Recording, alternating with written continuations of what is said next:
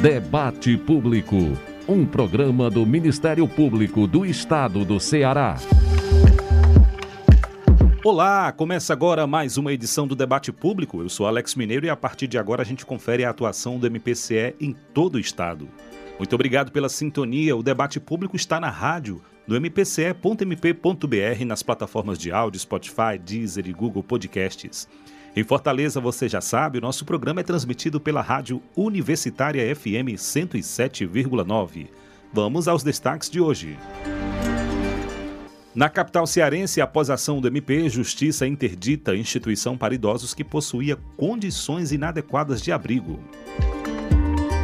Em Lavras da Mangabeira, o Ministério Público promove audiência para discutir falhas na distribuição de água à população do município.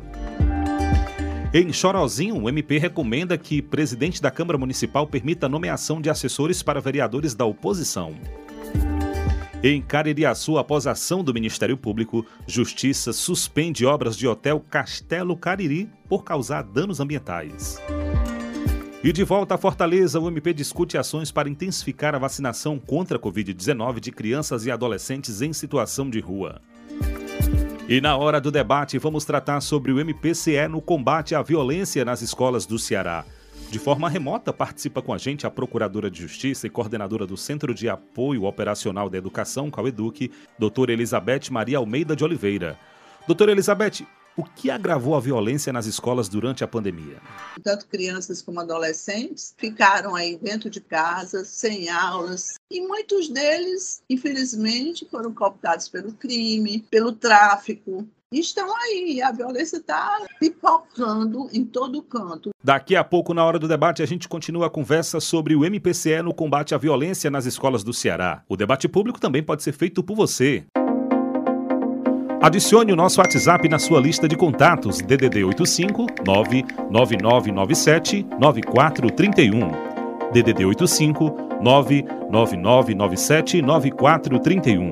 Mande mensagem, grave áudios, diga seu nome e sua cidade. Nosso e-mail é o imprensa@mpce.mp.br. E claro, também estamos nas redes sociais. No Instagram e Twitter, siga arroba MPCE oficial. O Facebook é Ministério Público do Estado do Ceará, tracinho oficial. Ministério Público do Estado do Ceará, tracinho oficial. Pelos nossos canais você participa do debate público e fica por dentro das principais ações do Ministério Público do Ceará. Vamos juntos que o debate público já está no ar. Debate Público. Em Fortaleza, após ação do Ministério Público do Ceará, a Justiça interditou instituição para idosos que possuía condições inadequadas de abrigo. Os detalhes com a repórter Lívia Priscila. A interdição temporária da instituição de longa permanência para idosos, Espaço de Bem-Estar Socorro Oliveira, na capital cearense, foi determinada pela terceira vara da Fazenda Pública da comarca de Fortaleza. A não abertura se deu após ação do MP por constatar graves problemas no local, como explica o promotor de Justiça da Defesa do Idoso e da Pessoa com Deficiência, Alexandre de Oliveira Alcântara. A instituição não detinha qualquer condição de funcionamento, seja pelo aspecto da estrutura do prédio, não havia havia condições sanitárias adequadas, não havia uma equipe técnica, havia fortes indícios de cometimento de maus tratos e outros crimes contra as pessoas idosas e algumas pessoas com deficiências que ali residiam. Anteriormente houve um procedimento que nós deflagramos, a nossa promotoria deflagrou junto à delegacia do idoso, da pessoa com deficiência. A delegada fez uma representação por uma busca e apreensão e mesmo a prisão preventiva da responsável pela, pela instituição. Ano passado houve essa diligência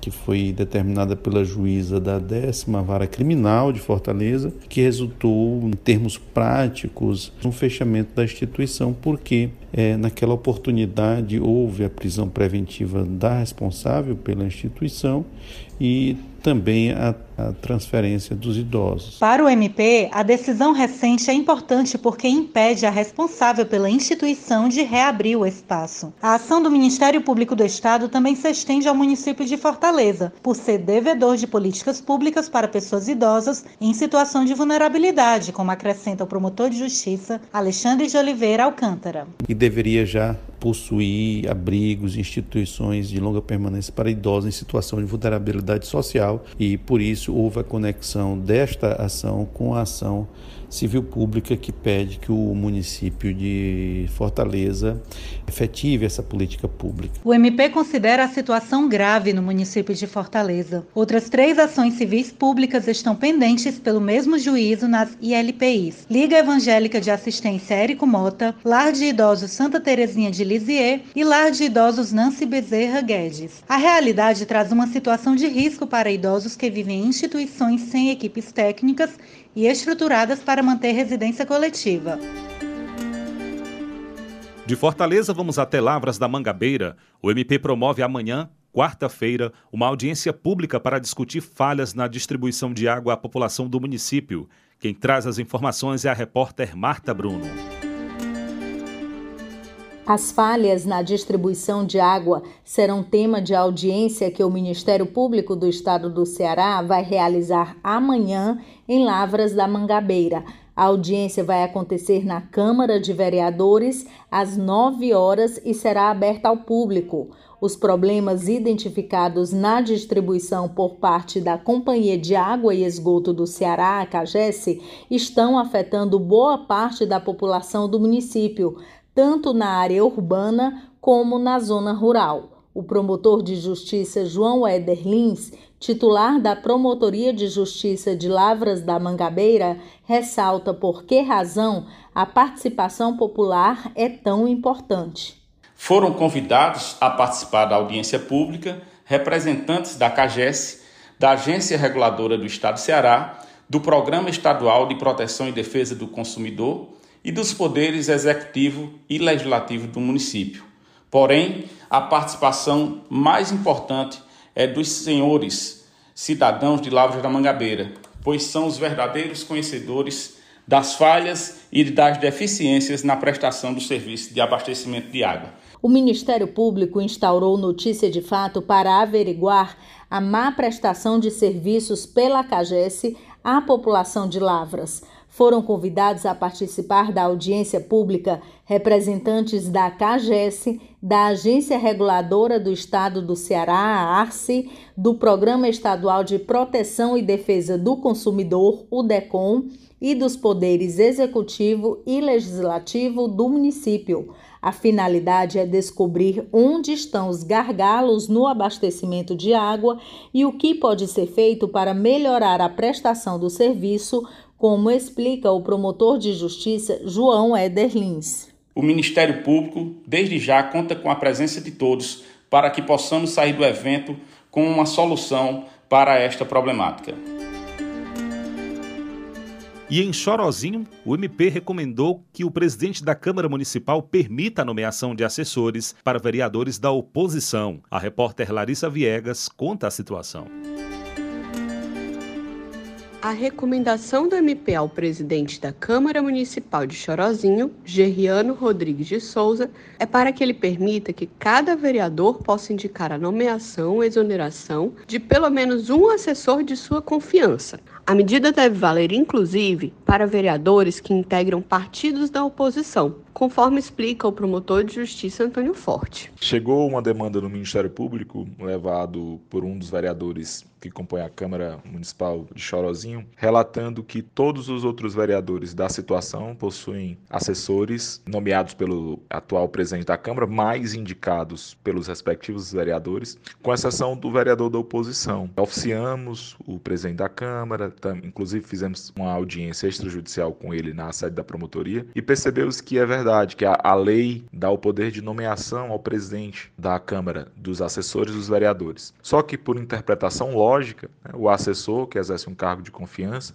deve ser indicado pelo vereador. O vereador indica e o presidente da Câmara nomeia. É esta a nossa interpretação enquanto promotor de justiça, é, fiscal da ordem jurídica. E assim recomendamos ao presidente da Câmara que garanta que o assessor do vereador seja escolhido pelo próprio assessor e não pelo presidente da Câmara. Já há um precedente no Tribunal de Justiça do Estado do Ceará, entendendo isso, que é uma prerrogativa de cada um dos vereadores, já que se assim não fora, feria vários princípios, entre eles a impessoalidade, a legalidade, enfim. Estamos esperando que esta recomendação seja cumprida pelo presidente da Câmara de Vereadores de Chorozinho. O presidente da Câmara deve encaminhar à promotoria, por escrito, respostas sobre a aceitação e adoção das medidas orientadas pelo MP. Caso contrário, vai acarretar a adoção de medidas judiciais e extrajudiciais cabíveis por parte do órgão ministerial.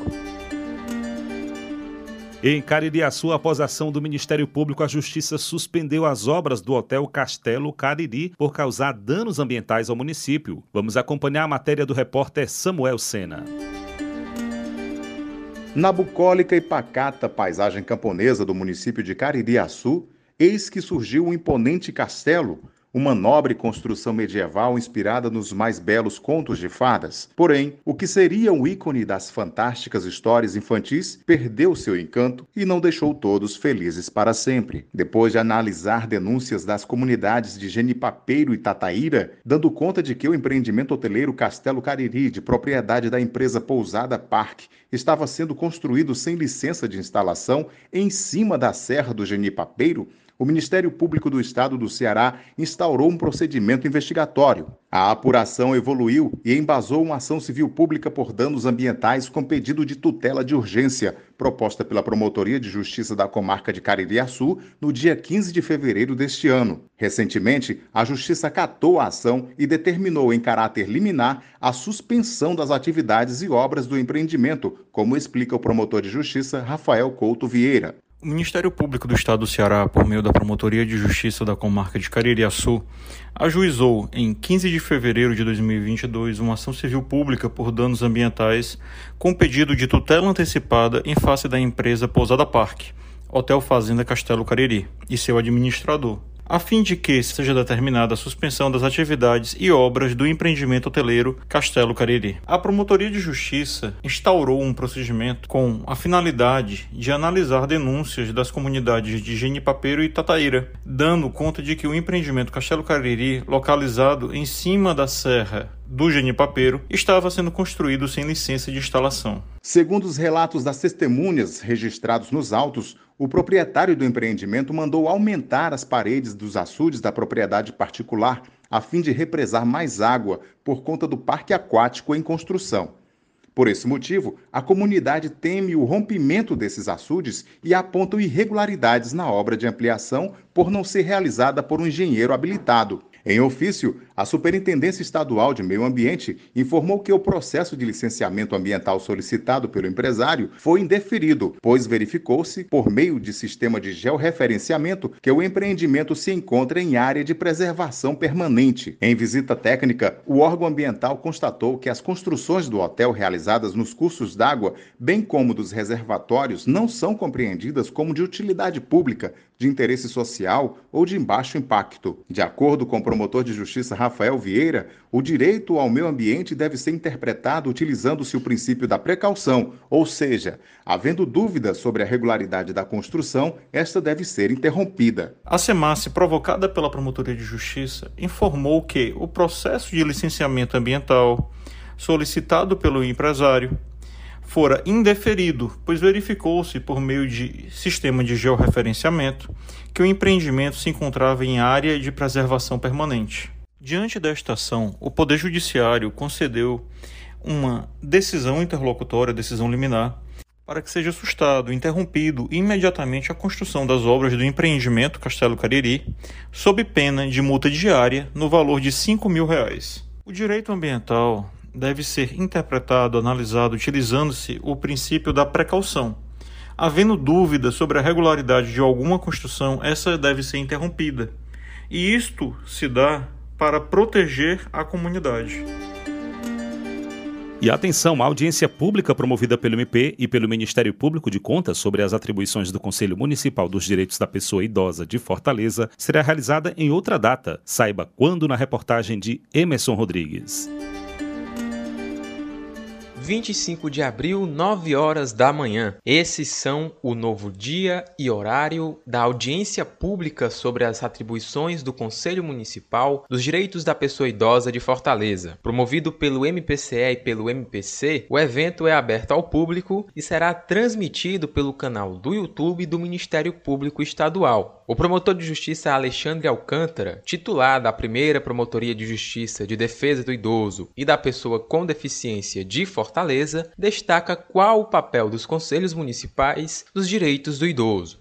Nós vamos discutir principalmente a competência do Conselho Municipal em fiscalizar os recursos, as prestações de conta do Fundo Municipal dos Direitos da Pessoa Idosa. Nós temos vários procedimentos na nossa promotoria em que se vislumbra a não fiscalização, não observância dessa atribuição pela própria Secretaria de Direitos Humanos e Desenvolvimento Social do município de Fortaleza, dessa atribuição do Conselho, né? ou seja, o município município de Fortaleza não tem dado condições para que o conselho ele, ele fiscalize a utilização, a aplicação desses recursos. Alexandre Alcântara reforça ainda a importância da realização da audiência pública do próximo dia 25 de abril. A importância de se realizar essa audiência, ela se dá pela importância da fiscalização das políticas públicas por este conselho, que é formado por instituições do município de Fortaleza e da sociedade civil, 12 membros de cada nessa, nessa representação paritária. É muito importante promover né, essa participação e o protagonismo da pessoa idosa nos diversos setores da sociedade. Esse é o papel né, do conselho e, e o Ministério Público como órgão fiscalizador desse conselho, está procurando fazer com que realmente o conselho exerça suas atribuições. Participarão da discussão representantes do MPCE, município de Fortaleza, Estado do Ceará, Ordem dos Advogados do Brasil, associações que atuam na defesa da pessoa idosa, entre outros atores ligados ao tema. E em Fortaleza, o Ministério Público discute ações para intensificar a vacinação contra a Covid-19 de crianças e adolescentes em situação de rua. Os detalhes com o repórter Paulo André Salles. Crianças e adolescentes que vivem em situação de rua estão expostos todos os dias ao risco de se contaminar por diversas doenças, inclusive pela Covid-19. A vacinação é o único meio de manter essa população segura do vírus pandêmico. Recentemente, durante um encontro com a SMS de Fortaleza e a FUNCI, o MPCE cobrou a intensificação de ações para garantir a imunização desse público. Na reunião, foi decidido que a SMS vai enviar para o MPCE os dados sobre crianças e adolescentes em situação de rua vacinadas. Também foi solicitado que a FUNCI, ao término do processo de vacinação, elabore um relatório em conjunto com a SMS e encaminhe ao MPCE. Por sua vez, o MP cearense ficou encarregado de acompanhar as ações realizadas bem como intermediar possível parceria com a unidade de recepção Luiz Barros Montenegro, para garantir a vacinação de adolescentes apreendidos por atos infracionais e suas respectivas famílias ainda na unidade. Além dessas medidas, a promotora de justiça e coordenadora do Cal Saúde, Karine Lopécio, afirma que vão ser feitas visitas às comunidades de vulnerabilidade social para um trabalho de convencimento acerca da vacinação. A própria Secretaria Municipal de Saúde tinha relatado em uma reunião anterior que estava com dificuldades para imunizar esse público. Informou que, como não havia dados estatísticos apontando a quantidade de crianças nessa situação e que os movimentos sociais que geralmente apoiam a criança em situação de rua não trabalham com criança, eles estavam tendo muita dificuldade em identificá-las e quando conseguiam, elas não tinham documentação ou estavam acompanhadas de pais ou responsáveis que pudessem autorizar a vacinação. A promotora também apontou as dificuldades apresentadas pela SMS sobre a imunização desse público. Ficou acertado nessa reunião que seriam realizadas visitas em conjuntos com a Secretaria Municipal de Saúde e os articuladores sociais, porque esse já tem vínculo com as famílias em comunidades de maior vulnerabilidade, para que fosse feito um trabalho de conquista e convencimento das vantagens da vacinação. Secretaria de Saúde Municipal também informou que foi aberto um ponto de cadastro de vacinação no shopping central para poder facilitar as pessoas que moram no centro e que também estão divulgando intensifica nas divulgações nos terminais de ônibus, inclusive com a ajuda do Conselho Tutelar, que também é, tem se articulado com o intuito de identificar a maior quantidade de crianças para serem vacinadas. E em agosto do ano passado entrou em vigor a Lei 14.192-21, que estabelece normas para prevenir, reprimir e combater a violência política contra a mulher durante as eleições e no exercício de direitos políticos e de funções públicas. Pelo texto, fica proibida a propaganda partidária que deprecie a condição de mulher ou estimule sua discriminação em razão do sexo feminino ou em relação à sua cor, raça ou etnia. As eleições de 2022 serão as primeiras com esta lei, como conta pra gente a repórter Lívia Nogueira. A violência política contra a mulher é o principal motivo da subrepresentação feminina na política. Como boa prática de combate a esse tipo de agressão, a Lei 14.192 foi aprovada em agosto de 2021 no Brasil e criminaliza a violência política contra as mulheres, inclusive por meio de práticas virtuais. A lei vai ser colocada em prática pela primeira vez durante uma eleição no país em outubro deste ano.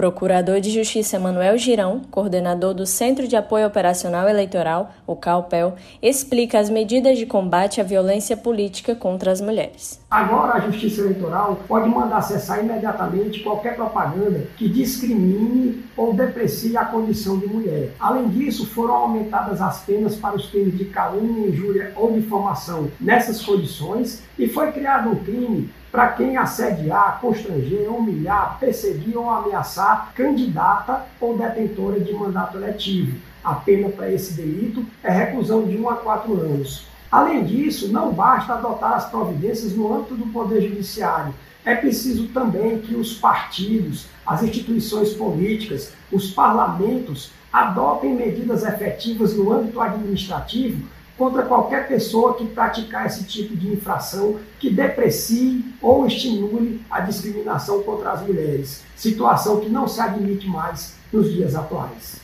De acordo com o levantamento da Organização Internacional a União Interparlamentar, atualmente o Brasil tem menos de 15% das cadeiras ocupadas por mulheres na Câmara dos Deputados e apenas 17% no Senado Federal. Os números colocam o país na posição 145 no ranking sobre representação feminina na política, sendo cerca de 200 nações avaliadas. Boletim de notícias do MP.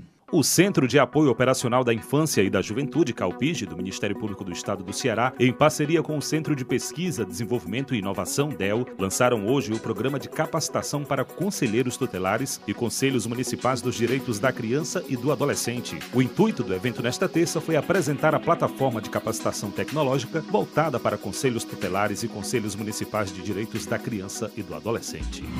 Após solicitação do MP, o Tribunal de Justiça do Ceará apresentou calendário com a previsão de atendimento das oitivas de depoimento especial a serem realizadas no Ceará neste mês de abril. O coordenador do Centro de Apoio Operacional da Infância e da Juventude, Calpige, promotor de justiça Lucas Azevedo, ressalta que essa nova entrega é mais um resultado da interlocução e diálogo realizadas pelo MP com o Núcleo de Depoimento Especial no DEP do TJCE, para reduzir a fila de depoimentos especiais ainda existente nos municípios do interior do estado. Para este mês, o cronograma apresentado pelo tribunal totaliza 86 audiências confirmadas previamente com as unidades judiciárias das comarcas de Alto Santo, Aracati, Aracoiaba, Beberibe, Bela Cruz, Boa Viagem, Caririaçu, Calcaia, Icapuí, Iguatu, Independência e Palmirim, Iracema, Itapajé, Itapipoca, Jaguaruana, Juazeiro do Norte, Maracanaú, Mobaça, Novo Oriente, Pacajus, Quixadá, Quixeramobim, Russa, Santa Quitéria e Senador Pompeu.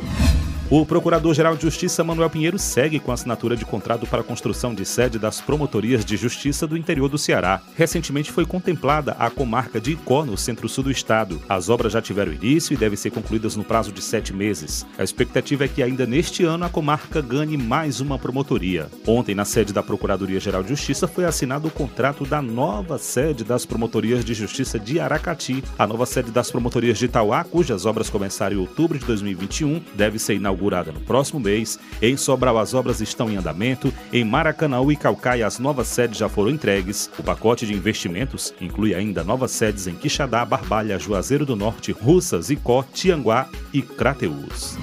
E o MP em Caririaçu recomendou que o Instituto Maria da Rocha mude a casa de acolhimento destinada a crianças e adolescentes para outro imóvel. Caso não seja localizado o imóvel adequado em Caririaçu, a instituição deve buscar imóvel em outro município da região. A recomendação foi expedida após inspeção realizada pelo MP constatar que o local possui estrutura inadequada. Do equipamento foram verificadas situações que impossibilitam manter a segurança, a higiene dos jovens institucionalizados. O Instituto semestralmente recebe aproximadamente 600 500 mil reais. Em contrapartida, a sede do abrigo alugou imóvel sem acessibilidade, com portas quebradas, móveis de péssima qualidade quebrados, mal ventilado, no qual os menores não têm acesso direto à luz do sol, dentre vários outros problemas.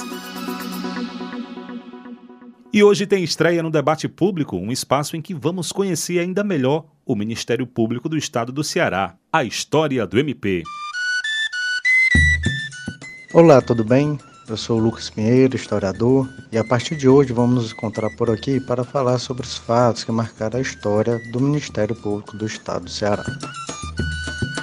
Você sabia que em 1837, o então presidente da província do Ceará, José Martiniano de Alencar, sancionou a Lei número 108, que estabelecia as regras institucionais para os promotores públicos. Apesar da província do Ceará não ter ainda o tribunal, foi essa lei que estabeleceu as primeiras atribuições dos chamados promotores municipais.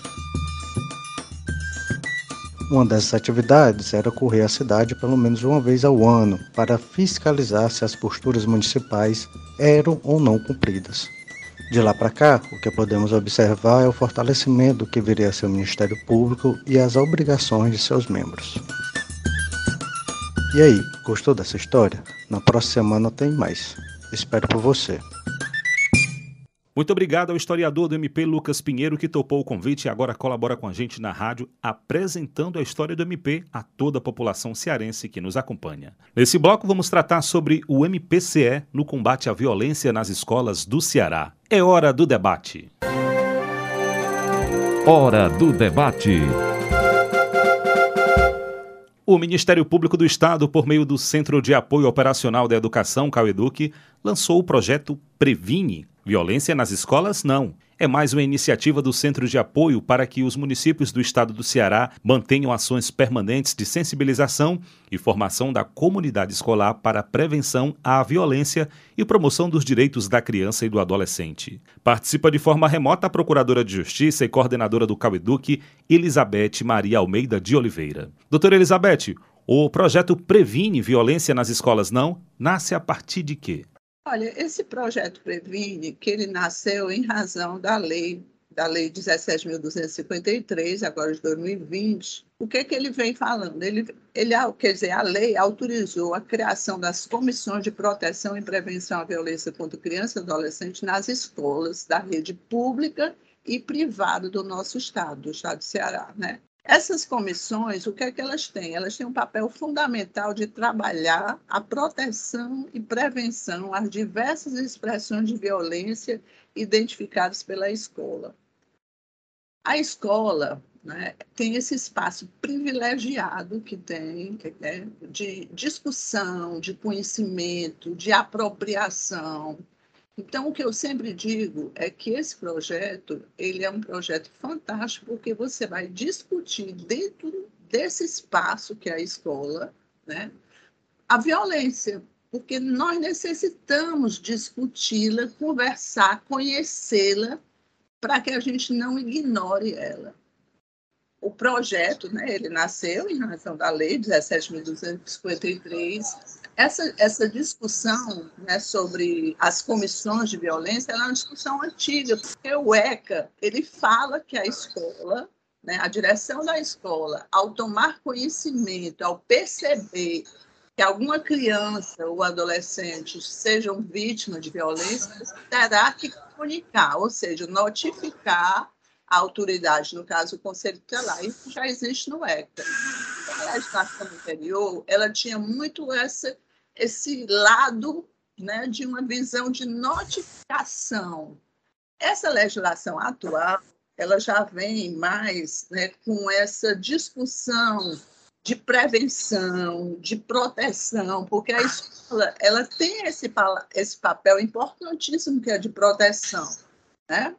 A gente, no dia do lançamento, nós tivemos a fala da, da Mônica Silan, que é, que é do Conselho né, de, da Criança e Adolescente, que ela deixou muito claro que a época dela, ela já, quando, quando não tinha aula nas época, na época da, das férias, ela se sentia totalmente desprotegida.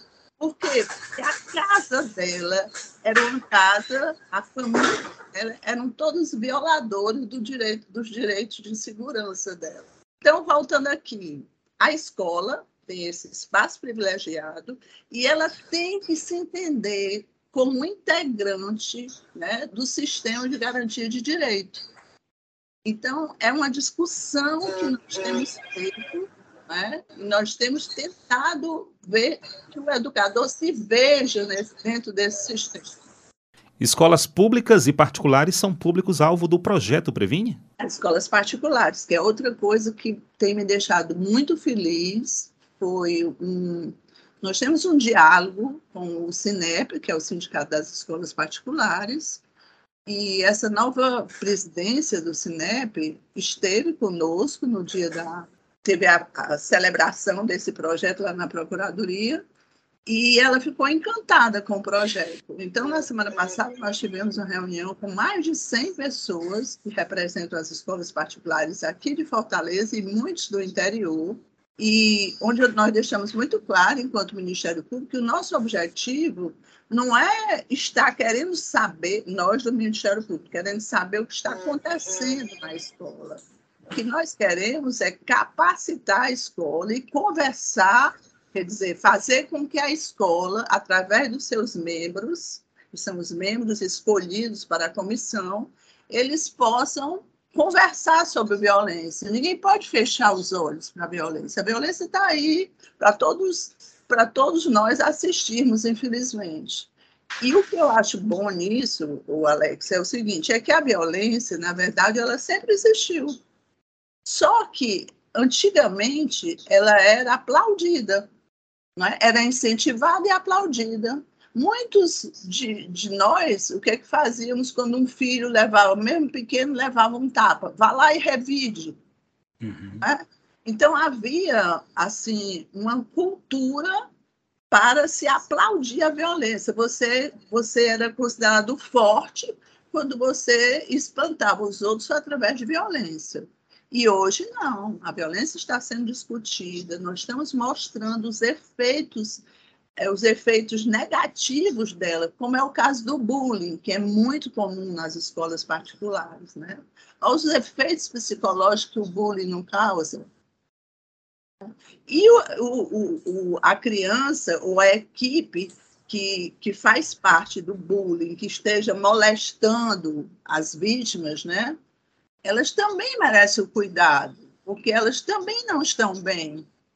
Né? Então, essa proposta dessa lei é, é conversar sobre a violência, trazer ela para a mesa, como diz a gente, para que a gente possa cuidar, a gente, estou dizendo, é escola, através do seu serviço de psicologia, do seu serviço de assistência social, possa cuidar e encaminhar essa violência. Porque a violência, ela, ela interfere em tudo, até na escolaridade. Quantas crianças não abandonam as escolas, principalmente as escolas públicas, por conta da violência? Como é que tem sido a adesão dos municípios ao projeto Previne, doutora Elizabeth? Olha, eu vou lhe dizer uma coisa, eu estou sinceramente maravilhada o quanto esse nosso projeto tem chamado a atenção de cada gestor, mostrando o interesse, o, o interesse de cada gestor em cada município. Eles estão despertando para isso, até porque eu acho que a pandemia ela, ela fez com que essa violência, entende, que já até existia, mas ela aumentou mais, as expressões dela vieram mais à tona. Então tá todo mundo assim muito perdido, querendo saber o que é que pode fazer para melhorar esse índice de violência que está aí aflorando, né? Fortaleza tem tido problemas seríssimos nas escolas.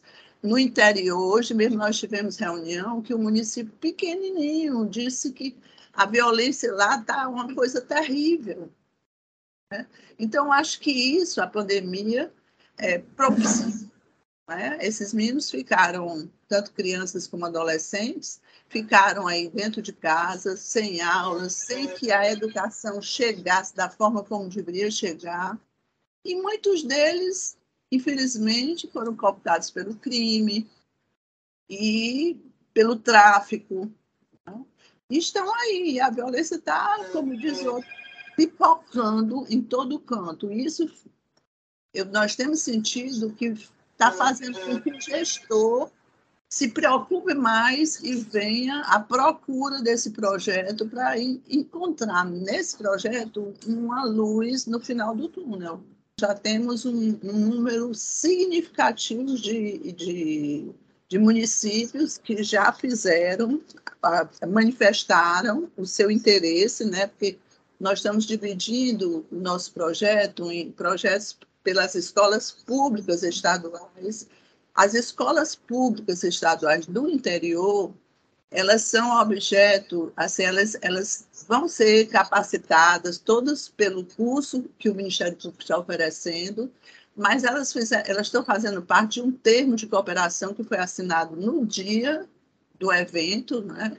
É, que, do lançamento do Previne, que foi assinado pela Secretaria de Educação do Estado do Ceará com o Ministério Público, a Secretaria é, se comprometendo a fazer todo esse trabalho de adesão das escolas estaduais no, no, no interior do Estado. Já as municipais, que são muito, em número bem maior, nós iniciamos é, com os municípios que estiveram presentes, que muitos deles estiveram presentes no dia 14 agora de março, a, ao lançamento do projeto, nós iniciamos a partir deles e depois disso, não é, muitos municípios têm procurado o Caueduc.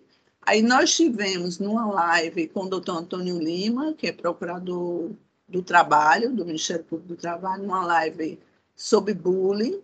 E o bullying é um dos, um dos eixos temáticos do nosso projeto. Ele está sendo discutido porque ele é uma expressão de violência, assim como a violência sexual, o abandono, a tentativa de suicídio, a autolesão, é, a gravidez na adolescência, todos esses são eixos temáticos né, que estão, que fazem parte do nosso, do nosso projeto, ou seja, do nosso curso, que é um curso de 48 horas aula, né? Ele ele é previsto para se terminar em 45 dias e ele, ele traz essa, todas essas violências que são elencadas nessa lei, né? Algumas delas dessas que eu citei. E, e aí a gente tem trabalhado demais, a procura tem sido assim muito grande, nós temos já uma fila já grande de municípios para começarem já as capacitações. Sim, o que eu estava dizendo no início, nós separamos escola pública estadual, escola pública municipal e escola particulares. Separamos também nas escolas, de uma forma geral, as que já tinham comissão, porque tem algumas escolas, alguns municípios, como é o caso de Itauá, é, eles já têm as comissões formadas. Então, eles vão ser, todos que têm a comissão formada, vão ser os primeiros a serem capacitados pelo nosso curso. Então, em um primeiro momento, temos a capacitação das comissões que vão atuar no desenvolvimento do projeto Previne? Exatamente. Nessas comissões, ela tem esse papel né, de trabalhar a proteção e prevenção das diversas expressões de violência que a escola identifica, porque a escola acaba identificando, Alex, como aquela criança está muito quietinha, então o professor percebe que ela não está bem, ele se aproxima, procura saber, ou então ela se apresenta é, sempre de forma suja, largada, ali já é uma forma de violência, ou apresenta manchas no corpo, não é? Professor já vai ali prestando atenção naquela aluna, ou a aluna era uma aluna sempre exemplar e passa a, a não querer mais estudar. Então, todos essas, essas, esses sinais, eles aparecem na escola. Verdade. Então, a escola tem o dever, não é de denunciar né? não é isso, denunciar o agressor, não. Ela tem um dever, entende? De, de procurar saber o mínimo possível de que está acontecendo e a, essa comissão irá notificar o Conselho Tutelar. Né? Esse nosso projeto, nós já temos essa ficha de notificação. É um, é um projeto que a gente procurou fazer de uma forma que não haja exposição da escola né, para possíveis revide, que não haja essa exposição. Outra coisa importante é mostrar que nós, do Ministério Público, como todos os outros atores que fazem parte dessa rede, esteja bem próximo à escola, né? porque nós estamos trazendo para perto o, o os outros, os outros é, integrantes da rede, né? Para a escola se sentir mais protegida e não isolada naquele papel que fica sabendo da violência e fica com medo de que saia das paredes da escola. Então, o que eu ia dizer, mas é, é um projeto também que a gente de sensibilização, né, informação ao respeito das temáticas, e nós disponibilizamos esse, além disso, nós disponibilizamos o curso e um guia, um guia elaborado para os gestores, diretores, coordenadores pedagógicos e professores que tem o que é que tem por objetivo colaborar para que as escolas sejam espaços seguros e protetores de criança e adolescente, né? O, o curso é formado, é, tem um formato de AD, né, tem a carga horária que eu te disse de 48 horas, aula, e o objetivo do Ministério Público também é fomentar e acompanhar a implementação das citadas comissões das, das escolas públicas e particulares que quiserem aderir, porque não é obrigado a adesão. Né? Tanto que a lei fala, pode ser criada, a lei não impõe, né? Mas a gente mostra nesse nosso projeto, nesse nosso diálogo com os municípios, que, embora não haja uma obrigação legal, há uma necessidade imperiosa.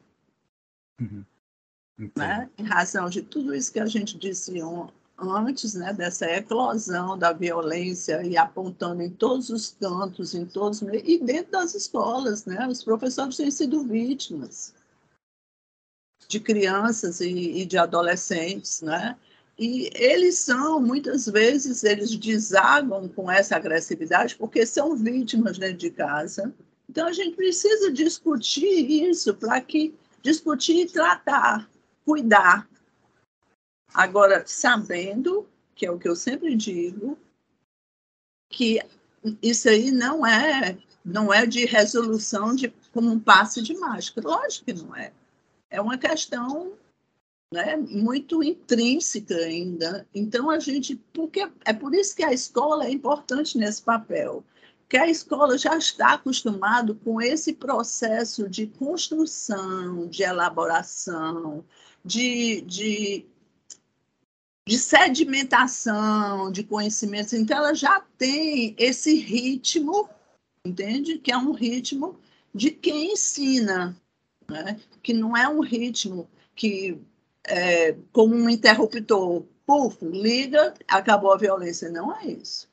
Sim, além das comissões, serão também formadas nos municípios, nós disponibilizamos de duas vagas para as secretarias de educação dos municípios, para que eles se inteirem também né, do, do que, é que compõe esse, esse curso, né, os eixos temáticos, se apropriem também nisso, até para que eles possam discutir e possam acompanhar né, a evolução dessa, dessas comissões dos respectivos municípios. Doutora Elizabeth, qual o papel da família no combate à violência e na colaboração do processo de educação? A família, outra coisa que eu acredito que a pandemia nos trouxe foi essa, essa visão que a família pôde perceber, né? quem tem maturidade para perceber o quanto ela tem que ficar perto da escola, porque a educação ela é feita por, toda, por todos esses atores, não é só escola, é escola, família Estado, né? Todos eles têm que estar juntos, entende? Para que esse processo de educação ele venha como a Constituição nos fala, né? Que é, um, é, um, é uma educação de qualidade. Quando um desses atores se afasta, fica mais difícil. E a família pôde perceber agora o, quantos, quantas famílias não estavam desesperadas porque estavam com seus filhos dentro de casa, né? tendo que participar mais de forma direta dessa educação, uma educação feita à distância. Né? Então, o poder, é, de qualquer forma, foi uma forma que eles tiveram de se apropriar desse dia a dia da escola, né? desse, dessa interação escola e, e, e aluno. Então, a família é de, é de primordial importância. Isso aí é uma, é uma engrenagem. Quando falta um, a coisa fica meio que defeituosa.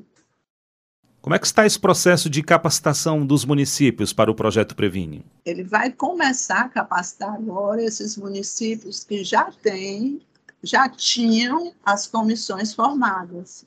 Porque ele não vai capacitar todos os, os, integrantes da escola, não. São as comissões que têm que ser formadas dentro da escola.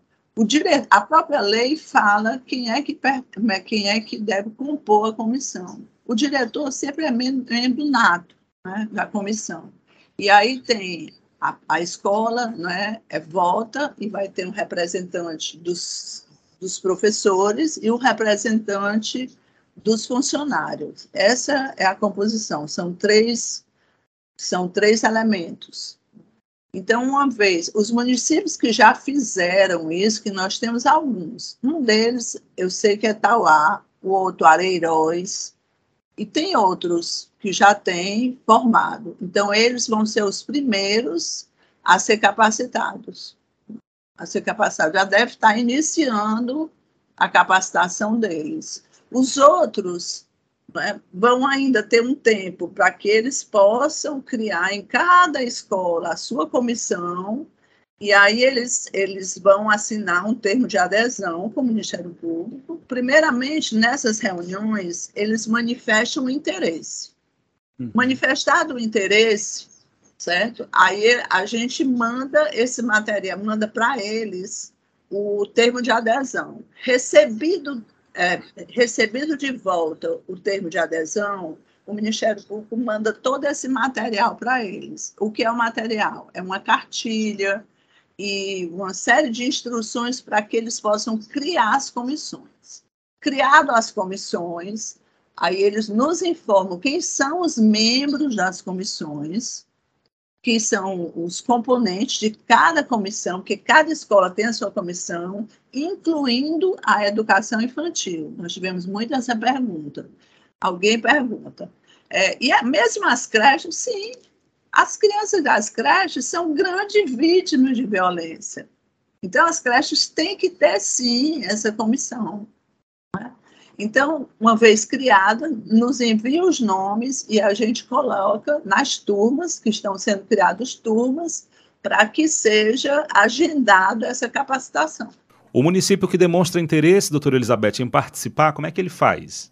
É pelo procura na página do Ministério Público o telefone do Caueduc, ou o e-mail, que tem o e-mail do Caueduc, e manda uma manifestação que o Caueduc entra em contato com aquele município. Só é importantíssimo que o município procure, entende? Se ele não foi, é, como é que se diz? Se ele não foi, é, não, não esteve presente em nenhuma dessas reuniões que nós tivemos com alguns municípios, eu acho que ao todo 130 municípios do interior. Então, se eles não tiverem participado, eles podem espontaneamente procurar o, o e-mail do Caueduc na nossa página. E aí, procurando na nossa página, ele manda um e-mail que imediatamente o Caueduc vai explicando a eles, passo a passo, o que é que fazem para que eles sejam inseridos na nossa programação. Doutora Elizabeth, o projeto Previne é uma ação a longo prazo? Entre, entre a gente estimou mais ou menos, entre o, o, a manifestação de interesse do Ministério Público, que nas nossas reuniões nós apresentamos um link que ali o município já manifesta o seu interesse. Olha, assisti a apresentação e tenho interesse de participar. Isso ainda não é adesão. Então, daí até o final, que, é, que são com um relatório, porque quando a comissão termina de se formar, ela manda para a gente um relatório, que o que é que consta nesse relatório? Isso aí também tem passo a passo explicando. É o seu projeto de ação, certo? Nesse nosso guia tem modelos de projeto para que eles possam, é, para poder ensiná-los, né? Então, isso tudo a gente está estimando na faixa de uns quatro a cinco meses. Porque só de curso são dois meses, né? 45 dias, mas aí eu estou colocando até dois meses. Tem o, o, período também de criação das comissões. Tem uma série de, de, de passo a passo que acaba, para que seja concluído mesmo todo o processo, eram uns quatro há quatro meses e meio, mais ou menos isso. E contando com os outros integrantes daquela rede, que o Ministério Público é um deles, né, do Sistema de Garantia de Direito, CRAS, CRES, né, é, nós vamos também é, entrar em contato com. É um dos, um dos módulos é explicando para a escola o que é CRAS, o que é CREAS, né? o que são o, o que é o Ministério Público, para eles se entenderem e se inserirem nesse sistema de garantia de direito. Procuradora de Justiça e coordenadora do CauEduc, Elizabeth Maria Almeida de Oliveira, muito obrigado pela participação aqui no programa. É um projeto que nós apostamos muito nele, mas apostamos sem ter esse caráter da imediatividade. Nada na educação é imediato. Tudo é processo de construção. Então, nós precisamos acreditar. É como eu acho que ele é um processo de semeadura, sabe? A gente semeia e com certeza nós iremos né, colher esses frutos. A gente vai colher esses frutos nesse processo de transformação social. A gente precisa acreditar nisso, porque senão o nosso mundo já não vai mais ter jeito, né? E ele tem que ter jeito. Né? Eu acredito que esse projeto ele tem uma força muito grande, sabe? De ajudar a escola nesse momento tão difícil, ajudar a sociedade e engajar todos nós. E lembre-se, a atuação do Ministério Público do Estado do Ceará você acompanha através do mpce.mp.br e nas nossas redes sociais. O Instagram é o arroba. Os nossos canais de interação seguem sempre disponíveis para você. Adicione o nosso WhatsApp na sua lista de contatos DDD 85 99997 9431. DDD 85 99997 9431. Mande mensagem, grave áudios, diga seu nome e sua cidade. Nosso e-mail é o imprensa@mpce.mp.br. E claro, também estamos nas redes sociais. No Instagram e Twitter, siga arroba MPCE oficial. O Facebook é Ministério Público do Estado do Ceará, tracinho oficial. Ministério Público do Estado do Ceará, tracinho oficial. Pelos nossos canais você participa do debate público e fica por dentro das principais ações do Ministério Público do Ceará. Muito obrigado pela companhia. Nosso encontro na próxima semana. Até lá, hein? Debate Público, um programa do Ministério Público do Estado do Ceará, em parceria com a Rádio Universitária FM, Fundação Cearense de Pesquisa e Cultura e Universidade Federal do Ceará.